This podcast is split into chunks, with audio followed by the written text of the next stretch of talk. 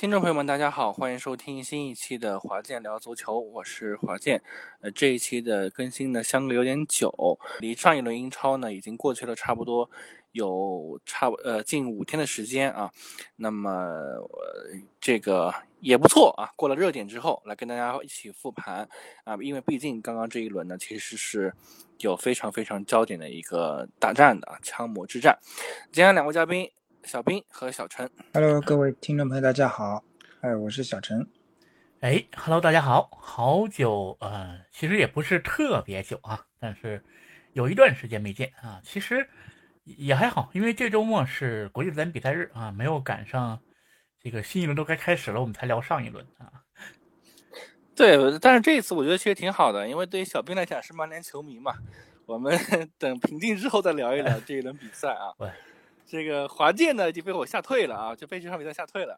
我们其实我本来是想让小兵和华健一起来啊，然后华健说那个啥时候曼联赢球了我再来，我不请自来。我已经很平静了呀，我是那一周连连环暴击，这个这个 真正的连环暴击啊！国安又输，国安对吧？一百二十分钟最后输了啊，曼联也输了，对，都是输在最后。对，那我们今天就主要还是聊这个英超啊，呃，曼联这场比赛啊，应该要说是阿森纳主场迎战曼联，那么最后的比分是阿森纳三比一曼联。那么从比赛的整个进程来说，其实是曼联先首开纪录啊，由我们的拉什福德先进了一球，但是随后不到一分钟啊，这个厄德高呢就这个扳平了比分，那么。第八十八分钟呢，曼联的呃小将加纳乔进了一球，可惜呢越位在先，那么被吹罚吹掉了。那么九十六分钟和一百零一分钟呢，分别有这个呃这个亿万元先生啊，这个呃厄德高呃赖斯和呃热苏斯啊先后建功啊，这个领先呃赢下了这个曼联。呃，小兵坐在曼联球迷先说说吧。说说看完这场比赛之后什么感受？呃，就是其实，呃，曼联最近的表现就是习惯性的会有一段时间的忽然断电啊。这个，呃，追溯到前一场打那个森林的时候也是这样，虽然赢了比赛，然后也两分钟丢两球，开场一瞬间的就是崩掉。哦，三分钟两球，嗯，对，三分钟两球嘛，然后。这打阿森纳这场呢，其实是有一定机会的。当然，呃，整体场面是阿森纳获得机会更多一些，但是曼联不是一点机会没有。呃，也是，甚至还是拉什福德开场先领先。呃，我觉得没有，就是没有比分体现的那么离谱吧。因为你热苏斯那个丢球呢，就基本很正常，因为那时候已经完全整个都压出去了，就是后后防是完全空掉的。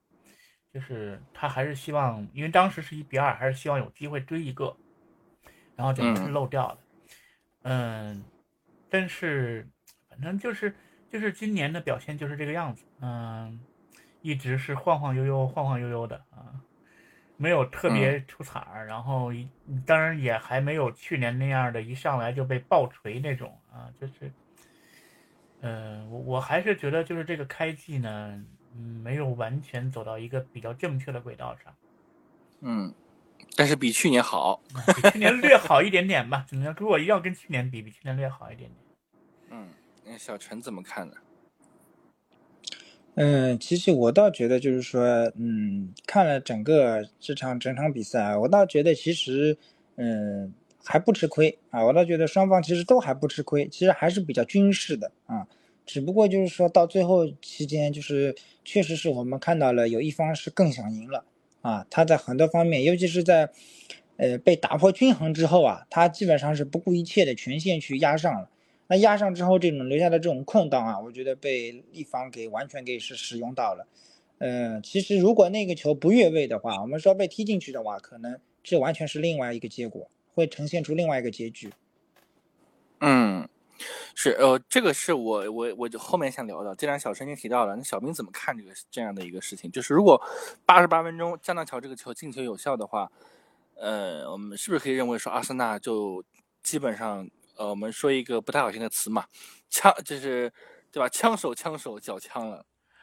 呃，至少可能就是因为你的如果有那个进球，在那个时间段如果有有一个进球的话，那么就是两边的状态是完全逆转过来的。呃，你曼联肯定是会变成这个大局守住的那一方，阿森纳作为主场的一方那，他他反而是攻出来那一方。呃，就是等于两边留出的空间就是相反的状态了。呃，不过这个怎么说呢？这个加纳乔那个进球，就是只能说加布莱尔太聪明了吧？这是的，也没有办法，就只能说加加加布莱尔就是 兵行预判能力哎，预判能力很强，兵行诡诈也啊。这个，但是其实呃，当然。可能不能改变比赛局面，但是其实这个热苏斯的那个第三个球也是一样有嫌疑的，但是已经不能改变结果了。就是即使那个球吹掉，那也基本上对于结果没有本质上的影响了。嗯，对。所以我觉得，我觉得就是三比一，结果看起来好像是个完败，但是其实没有，我觉得没有前面的一些比赛表现的那么那么离谱。嗯嗯嗯，就其实怎么说呢？就是其实。嗯，话说回来，其实二比一就一方面时间就已经不够了。其实二比一就已经定定胜局了，只是最后时刻就是说，说难听点，就是在这个时候可能，嗯，作为落后的一方可能会觉得我二比一跟三比一没有什么区别了，我我就这么几分钟了，我还不如拼一下，看看有没有机会把比分给扳回来。嗯，对，呃，那么我们要关注两个人啊，我们关注两个人，我们先说阿森纳这边。阿萨这边第一个人，呃，小兵和小陈是不是就猜到我要说谁了？那么呢，值得被提的是赖斯啊，赖斯呢，我一直给他一个比喻啊，我不知道小陈跟小兵会不会同意啊？我称之为赖斯是升级版的亨德森啊，我不知道你们怎么看这个观点。赖斯这个事情，其实我当时我们都知道，就是阿森纳是花了这重金去引进他的啊，呃，肯定是希望有开花结果的那一天的，呃。怎么说呢？到了现在才开花结果，现在打到第四轮，呃，至少嘛还不晚啊，不早也不晚。但是希望这种状态能够一直有所保持吧。嗯，因为我是觉得赖斯啊，他还是一个，嗯呃，就是在防守也好，在整个进攻的呃梳理也好，其实做的还是非常非常好的。呃，或者说我们用一个。成语来说，就是做到了一个承上启下的一个这样的一个工作啊！我不知道小兵怎么看。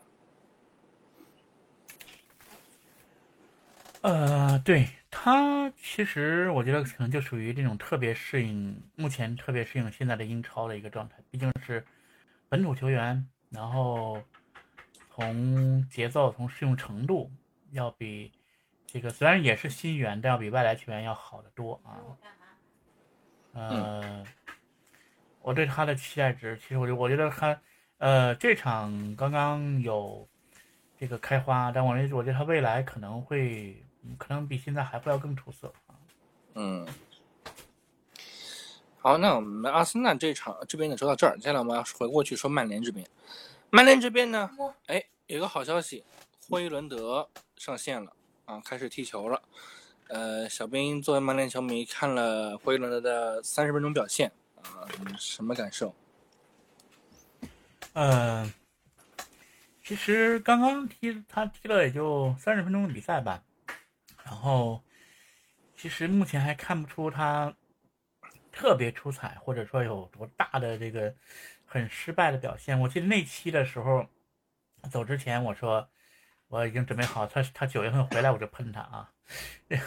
但是，但是好像他目前还没有，就是没有给没有到给我去夸他的那个程度，但是也没有至于让我去这个上来就喷啊，还是还是可以再观察一下。虽然我一直不看好这个这个小朋友啊，但是我自己会觉得啊，就是我看下来之后，我觉得他会比我预想中的要好，因为小兵上一期的时候其实。就是用大段的文字说，哎呀，对吧？我对他不期待，我不喜欢他，我这个觉得他可能不能踢出来，对吧？这个整个预期值是降低了很多的。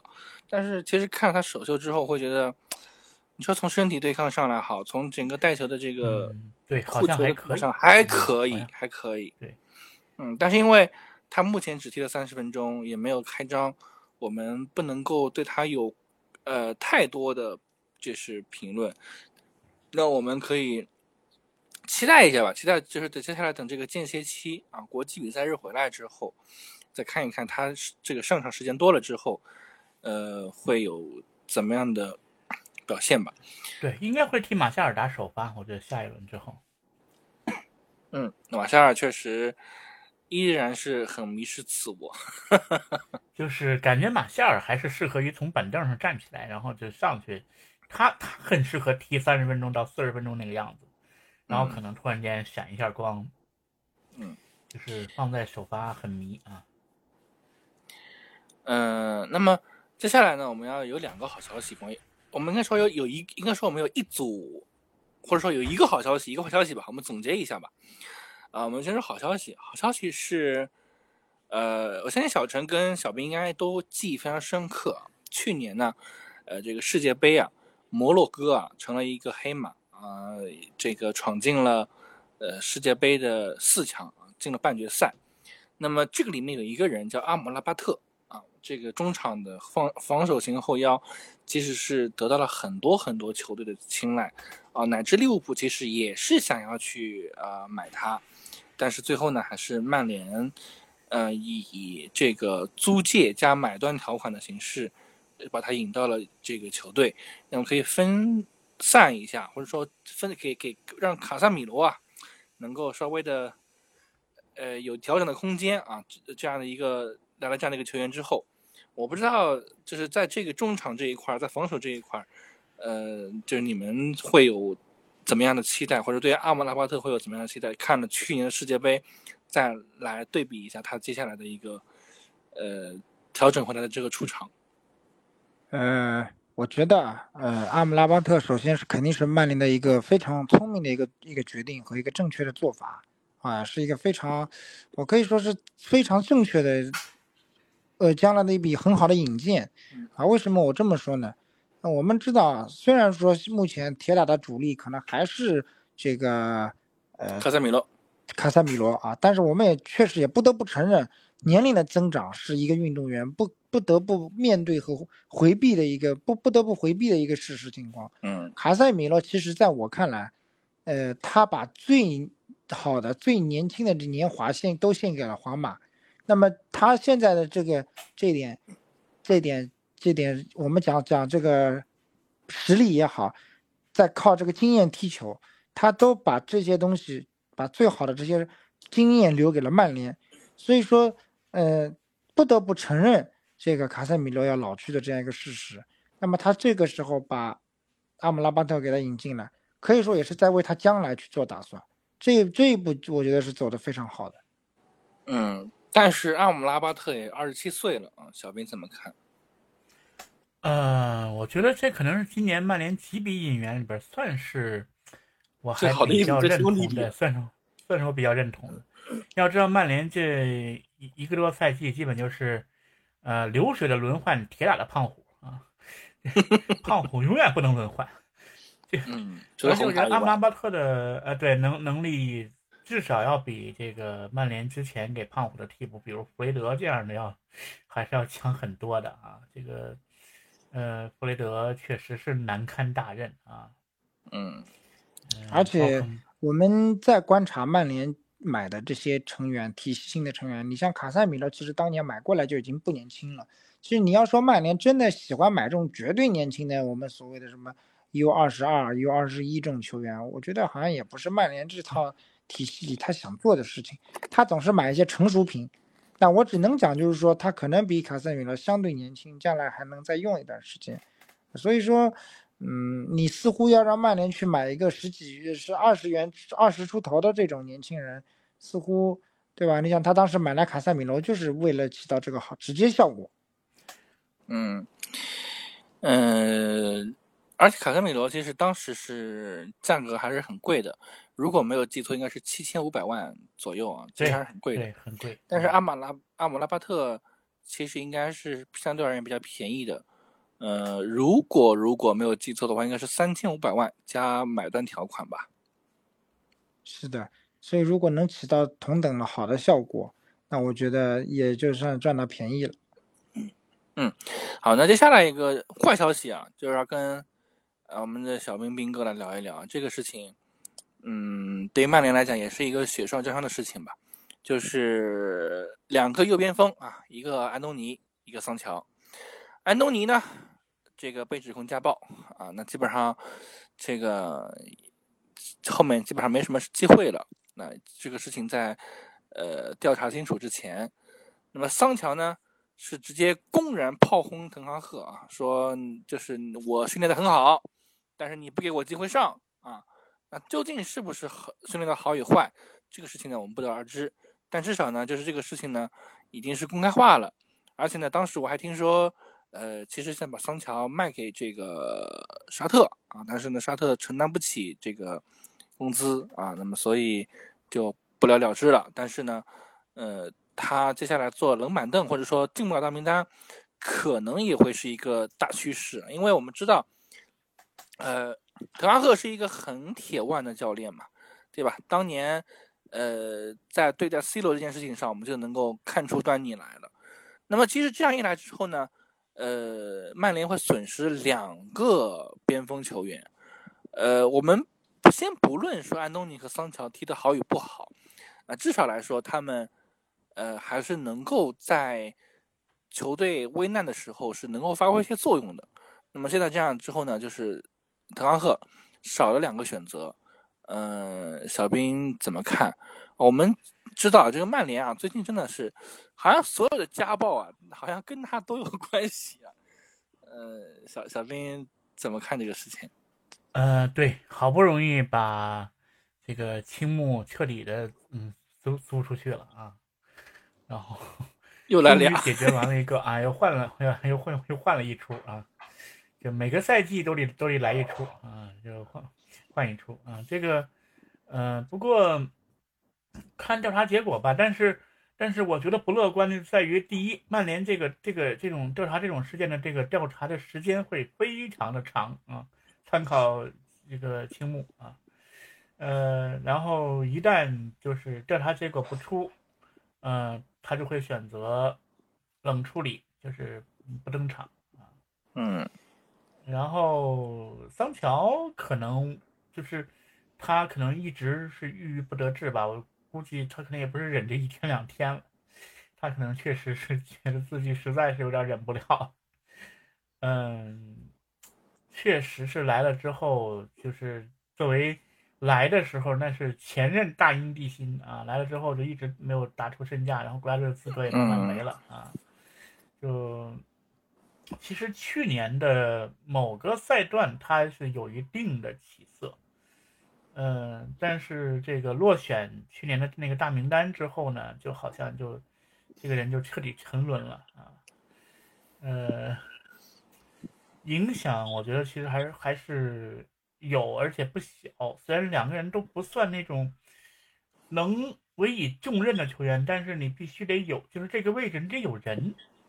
你现在连续两个人都不能用的话，主要这个位置就会显得比较空虚。嗯嗯，所以是要让拉什福德或者马夏尔去拉边吗？呃，拉什福德可以啊，拉什福德拉边可以把这个呃那个谁把把那个那个那个霍霍霍霍伊伦德顶上去嘛。嗯，哎，那右边就会存在一个没人可用的尴尬，呃。或者说得用小将，对，就内部挖潜一下吧。嗯，小陈，对，其实我们有的时候啊，也得在谈到这种话题的时候，我们有的时候也得想想，为什么曼联总是会发生这样或者那样的一些问题啊，对吧？总是会发生这样或者那样的一些差错，或者一些一些各种各样的问题啊，缺谁了呀？内部挖潜了，或者怎么怎么样？其实，嗯，我觉得怎么说呢？首先从我的角度来理解啊，啊，从我的角度的角度来理解，无论如何是咱们不管怎么样，要尊重教练的，对吧？我们不能就明着就是在官方场合就肯定是说教练不好或者怎么样，我们肯定是在我的看来就是明，肯定是有问题，咱们私底下去跟教练沟通，对吧？去跟俱乐部沟通，对吧？呃，虽然说不可能说你所有的问题都是球员的，肯定教练我相信也有可能也会存在问题，对吧？但是你想，你曼联总是发生这样的问题，那肯定是。处理肯定是处理的方式方法上肯定是有问题的，对吧？所以我的想法就是，咱们第一个肯定是服从教练的安排啊，就要尊重教练的，对吧？面上有问题的、有不舒服的，咱们去沟通，沟通了，然后解决不掉的，那我们再想其他办法，对吧？但是总不见得我们直接到媒体上去曝光或者怎么，这个我觉得是最不妥的。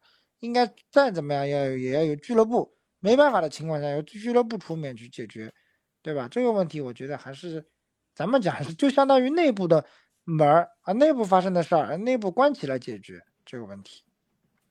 嗯，所以我们也看看吧，看看接下来曼联滕哈赫怎么调整，也看看呃接下来这个桑乔吧，因为桑乔从名义上来讲他没有犯多大的错，没有原原则性错误，看看是不是有机会进名单吧。啊，那我们这场比赛就说到这儿啊。曼联跟阿森纳的比赛说到这儿，我们其实基本上都提到了这这场比赛的重要内容了。那接下来呢，我们要说把视线放的稍微的开一点，我们要来聊一聊，呃，九月初啊，九月初刚刚做进行这个欧冠抽签，啊，欧冠抽签呢，呃，一共分了八个小组啊。那么这也是呃这个欧冠改之前啊最后一次。由三十二支球队参与了，那么从下个赛季开始呢，欧冠要变成三十六支队伍参与啊。那么到底会不会有我们之前所说的沙特球队被赠送这个欧冠卡呢？我们要拭目以待。好，那么接下来呢，我们跟大家先简单来聊一下，来说一下整个八个分组的情况。那么 A 组，拜仁慕尼黑、曼联、哥本哈根、加拉塔萨雷。B 组。塞维利亚、阿森纳、埃因霍温、朗斯。C 组：那不勒斯、皇家马德里、布拉加、柏林联盟。D 组：本菲卡、国际米兰、萨尔茨堡、皇家社会。E 组：费耶诺德、马德里竞技、拉齐奥、凯尔特人。F 组：巴黎圣日耳曼、多特蒙德、AC 米兰。纽卡斯尔联，G 组，曼城、莱比锡、贝尔格莱德红星、博尔尼年轻人。那么最后一组 H 组，巴塞罗那、波尔图、顿涅茨克矿工和安特卫普。呃，看了这样的一个分组之后，嗯，两位觉得哪一个小组会更容易一点？呃，嗯，小小小陈先说吧，嗯。我觉得大部分组都是比较的让人好清晰的能够分辨出的，嗯，唯独 F 组可能这组是比较有点悬念的，其余组只是一个一第一个第二的问题，大部分组还是这样子的一个局面。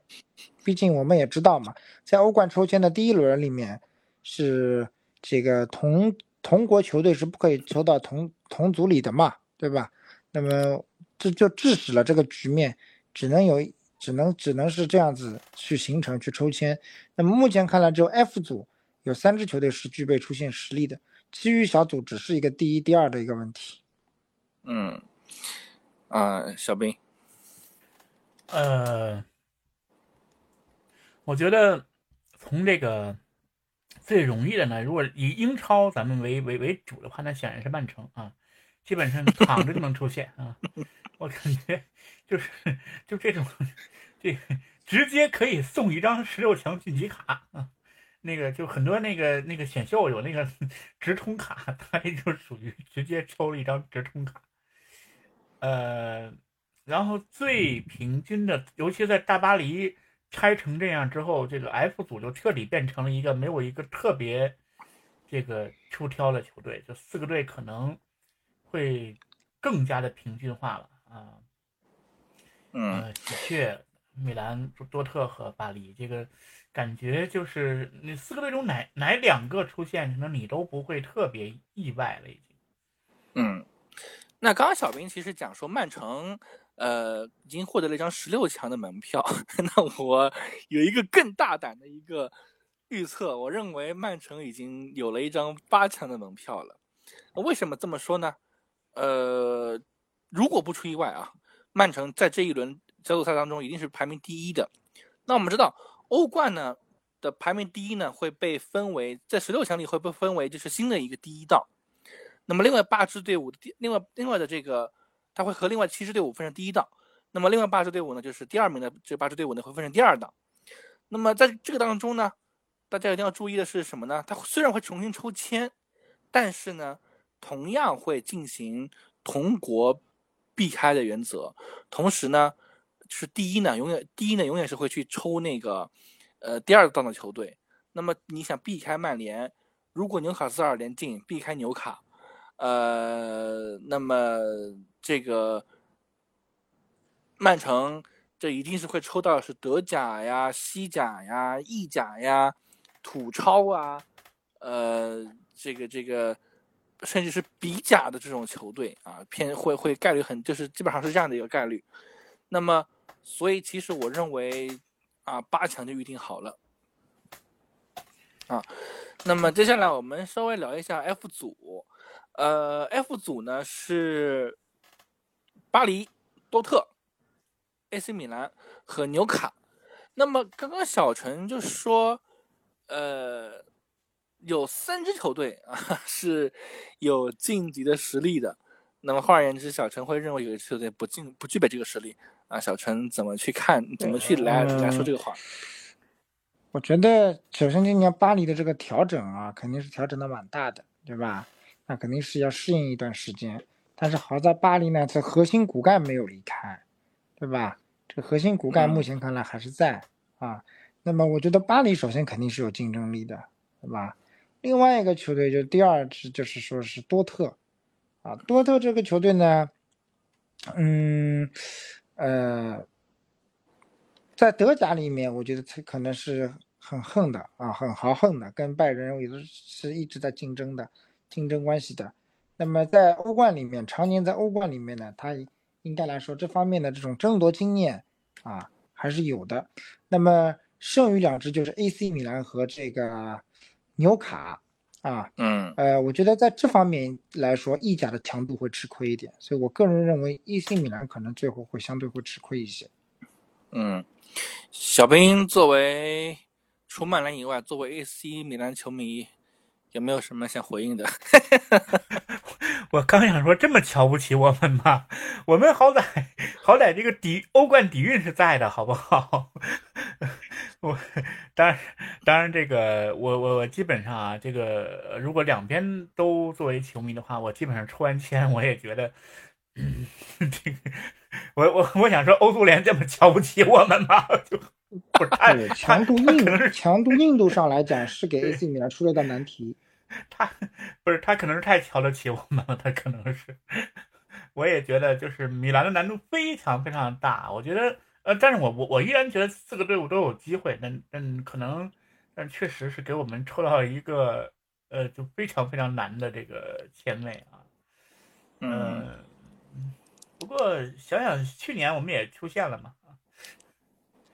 嗯，是，呃，其实我们值得关注的是巴黎啊，巴黎去年也是在一个非常非常死亡的小组里面，嗯，巴黎呀、本菲卡呀，还有一些一样是豪门的球队凑在一起，呃，但是今年呢，依然会被依然被分配在这儿。那么最后其实是巴黎去年也出现了嘛，对吧？但是，对吧？今年又被这样安排了一个剧本。我不知道小陈和小明怎么看。嗯，我觉得怎么说呢？就是欧足联这这这这，好像写好的剧本一样，有意跟巴黎过不去，呃，跟巴黎过不去啊。我觉得就是今年，我觉得这对巴黎来说肯定不容易，肯定不简单，场场都是硬仗。但是我觉得今年在巴黎，在人员有所变动、阵型阵容有所调整的情况下，场场都不会轻松。所以我觉得。他巴黎的这种变动，同样也是 AC 米兰的机会。所以我觉得两支球队怎么咬住，怎么把彼此各各自各咬住，我觉得是双方的一个看点。AC 米兰如果能咬咬咬住巴黎，那我觉得就算成功。啊，如果巴巴黎能够能够轻松的战胜 AC 米兰，那么他出现也就算成功。因为目前我们看来，就是说纽卡。纽卡和多特首先阵型阵容是相对比较稳定的，我觉得主要还是在于巴黎自身，看看他们自身，呃，因为我们球迷都知道法甲联赛，我们平时可能关注的虽然虽然是五大联赛，但关注的比较少，还是要看巴黎在啊这啊在这个联赛里面这一些情况，而且欧冠也马上就要开始了，你这巴黎的状态尽早调出来，对于他的整个发挥是越越是有利的。嗯，那小兵。我觉得就是同样是土豪，你这差距就差那么多了。为什么巴黎永远都是那个？就是如果需要设一个死亡之组啊，这个其实是这样啊。我们首先得说啊，我我我们呃，大家其实都都清楚，这种抽签是我们不能说叫人为故意，但是是可以设计的啊。咱们只能说可以设计，这大家其实是清楚的。但是你会发现。为什么？为什么就倒霉的那个羊，它永远是那一只？就好像巴黎永远都是这个命，然后曼城永远都是那个命，对，奇怪啊，值得值得研究，值得大家去思考。我觉得，嗯，是，呃，不过好在这个巴黎虽然呃有一定这个失血，但是总监还在嘛，啊。嗯，母总母总啊，依然还在。对，对，母总还在，哎，母总还在。所以，嗯，呃，我我我我觉得，我我我不我不指望我们去和去和巴黎去抗衡一下，我们就就就先保证这个打这个大黄蜂那两场，尽量不要不要不要，至少如果能能能能这个不败就可以啊。嗯，是有机会啊。嗯，好，那我们。呃，这一期呢，其实该聊的也聊到了啊啊，最后说一句啊，阿森纳，阿森纳这一组其实也，阿森纳也是基本上躺赢啊，其实也还可以，嗯，对，呃，反倒曼联和拜仁这一组呢会难一点，因为呃，你保不齐对吧？就是给你来一个爆冷门啊什么的，这种其实是有可能出现的，而且拜仁和曼人曼联还有呃直接两场对话，所以这个其实还是有点难度的。这个我对，首先是这样，就是争夺第一、第二的对话。啊，小陈小陈觉得直接争夺第一、第二啊，很有自信啊。最关键的两场对话。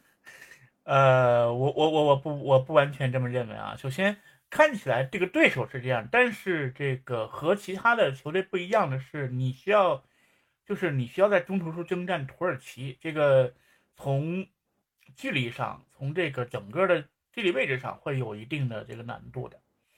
呃，去土超打客场还是蛮难打的，其实，对，非常恐怖的。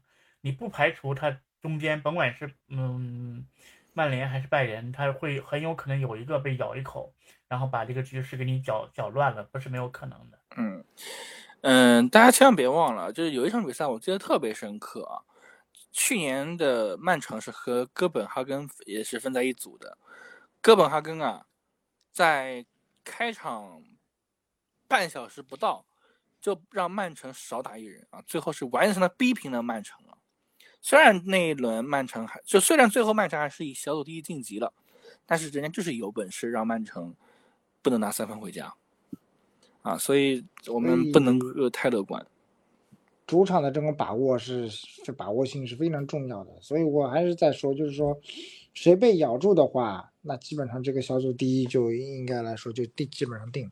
假如说曼联或者多特被咬，呃曼曼联或者这个拜仁这个这个这个拜仁被谁被咬咬咬住的话，在客场被咬住的话，那我想这个第一基本就基本上就是另外另外一家人家的了，因为只要保平就是就可以，难度就更不大了。我我我觉得有可能啊，因为曼联呢。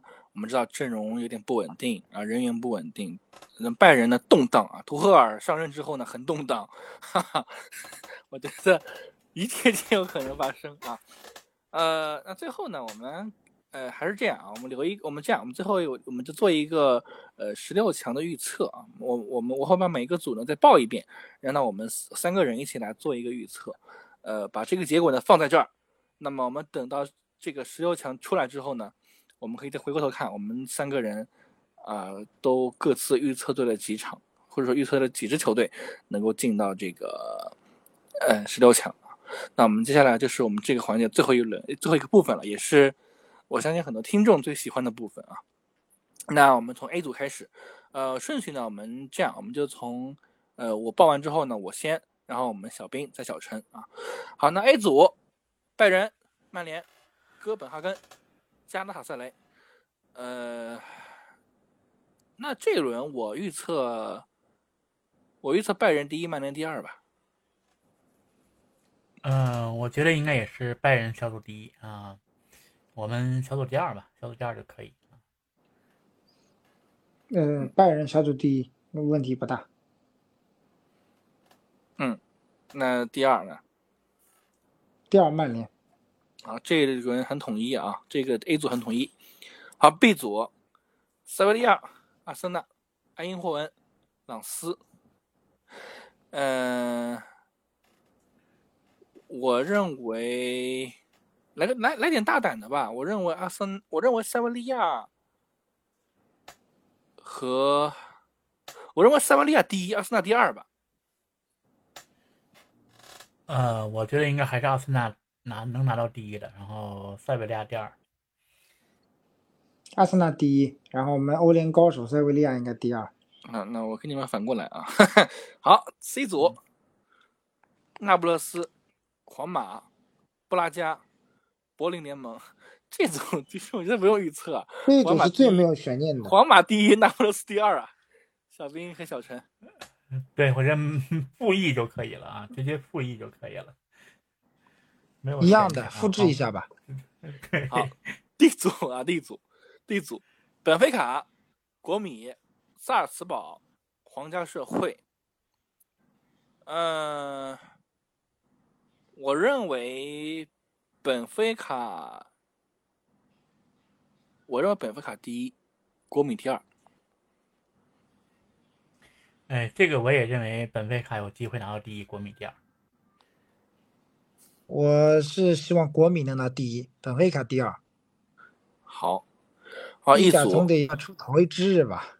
嗯，好一组，菲耶诺德、马竞、拉齐奥、凯尔特人。呃，我认为马竞第一，呃，凯尔特人第二吧。这个组我觉得反就可能，如果说刚刚那死亡之组都还行，这个其实另外一种就是都比较也是比较平均的，不那么强啊。我觉得可能是马竞第一啊，贝耶诺德第二啊。好，嗯，这个组是什么？费耶诺德、马竞还有谁？凯尔特人和蓝鹰拉齐奥，我觉得马竞第一吧，拉拉齐奥应该能拿到第二。好，这组大家有了有了三种不同的答案啊，唯一的不一样就是马竞是第一。对，嗯，好 F 组啊，巴黎、多特、AC 米兰、纽卡，我认为，我认为，我认为巴黎和 AC 米兰。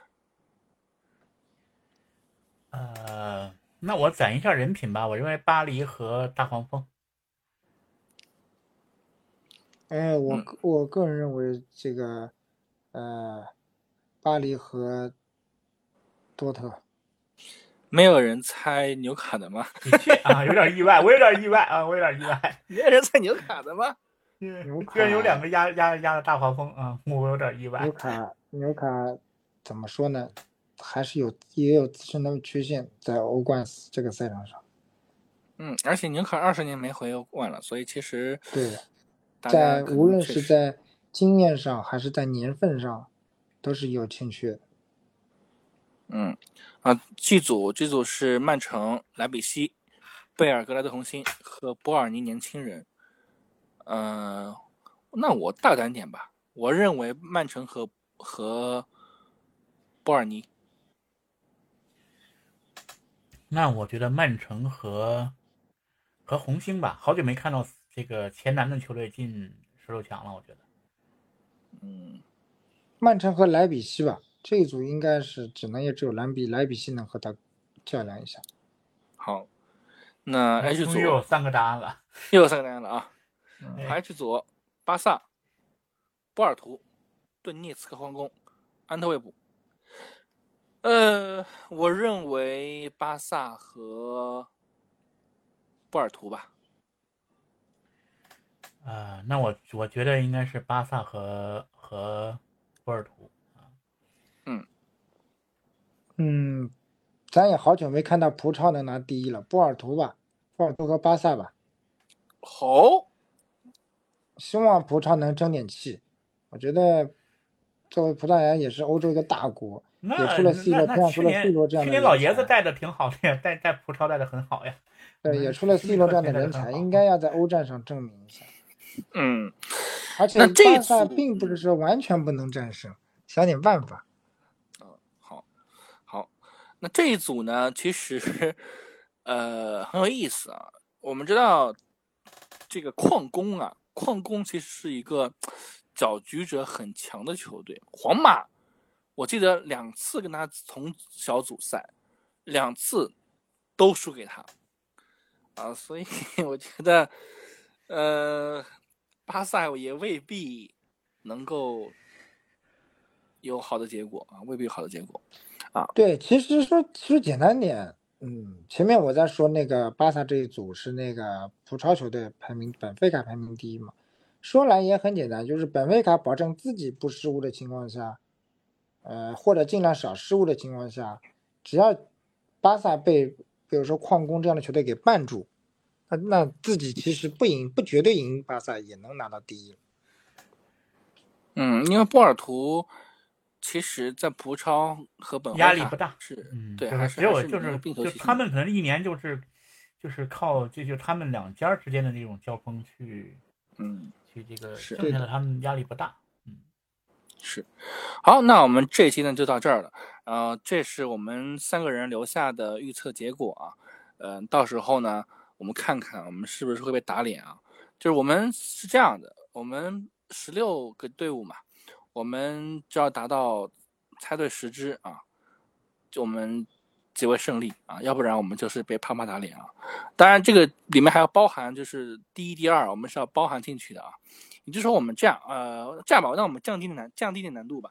我们呃，就是只要猜对四个小组，就四四个小组完全是正确，我们就算我们胜利。